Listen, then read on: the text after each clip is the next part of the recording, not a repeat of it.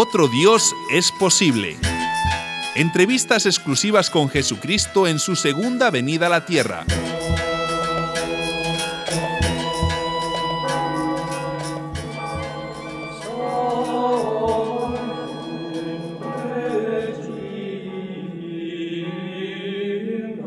Los micrófonos de emisoras latinas continúan en la Basílica de la Anunciación, en Nazaret, cobertura especial de la segunda venida de Jesucristo, nacido y criado aquí, según Él mismo nos ha contado. Y, y, yo le cuento a usted, Jesucristo. Sí, cuenta, cuenta. Que hemos recibido muchas llamadas de quienes escucharon nuestro último reporte sobre su familia y quedaron tan sorprendidos como yo. ¿Ah, sí? Sí, me piden insistentemente una nueva entrevista sobre este tema mmm, tan espinoso. pues, pues no sé dónde ven las espinas. Pero en fin, Raquel, pregúntame lo que quieras. Díganos, ¿fue aquí, en este lugar, donde su madre recibió la visita del ángel y aceptó humildemente su destino? ¿Por qué dices humildemente? Bueno, es que su madre María es ejemplo universal de humildad, de obediencia, de sometimiento a la voluntad de Dios. pues no sé de qué persona me estarás hablando porque mi madre, mi madre era bien brava. ¿Cómo brava? Bueno, que tenía mucho genio. Ya sabes cómo son las campesinas de mi tierra. María nunca se dejó avasallar por nadie, por nadie, ni por José, ni siquiera por mí. ¿Quieres que te cuente algo? Claro, cuéntenos, cuénteselo a nuestra audiencia. Cuando yo sentí el llamado de Dios, comenzaron los problemas en casa. Mis hermanos, que ya estaban grandes, no entendían.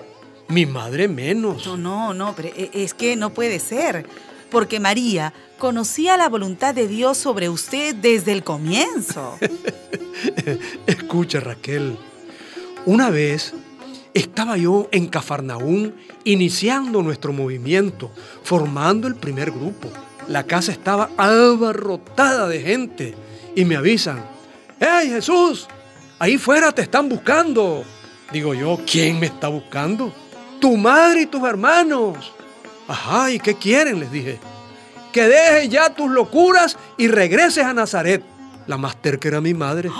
¿Y usted qué hizo? Yo los desafié. Levanté la voz para que oyeran. ¿Quién es mi madre y quiénes son mis hermanos? Los que apoyan el plan de Dios, no quienes lo estorban. Uy, ¿y cómo reaccionaron? Se pusieron furiosos. Pero luego, poco a poco, con el tiempo, ya fueron entendiendo cambiaron. Mis hermanos y mi madre me acompañaron después a todos lados. También entraron en la locura del reino de Dios. Ah, su madre rezaba mucho, ¿verdad? Eh, mucho no, pero cuando lo hacía, mmm, lo hacía bien. ¿Cuál era su oración preferida? ¿El Ave María? ¿Cuál dices? El Ave María. No, no, no, no. Una oración antigua que yo le oí rezar muchas veces a ella decía, mi alma magnifica al Señor porque derribó del trono a los poderosos y levantó a los humildes. Colmó de bienes a los pobres y a los ricos los despachó con las manos vacías.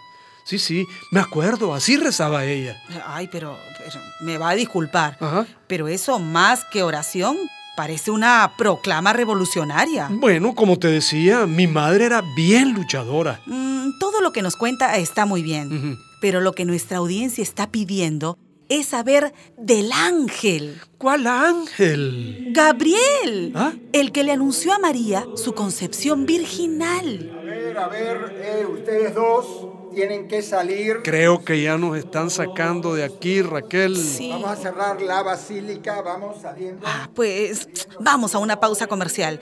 Y no crea que no me va a responder. Seguiremos con María y con el ángel. Y ustedes sigan con nosotros. Para emisoras latinas reportó Raquel Pérez, Nazaret.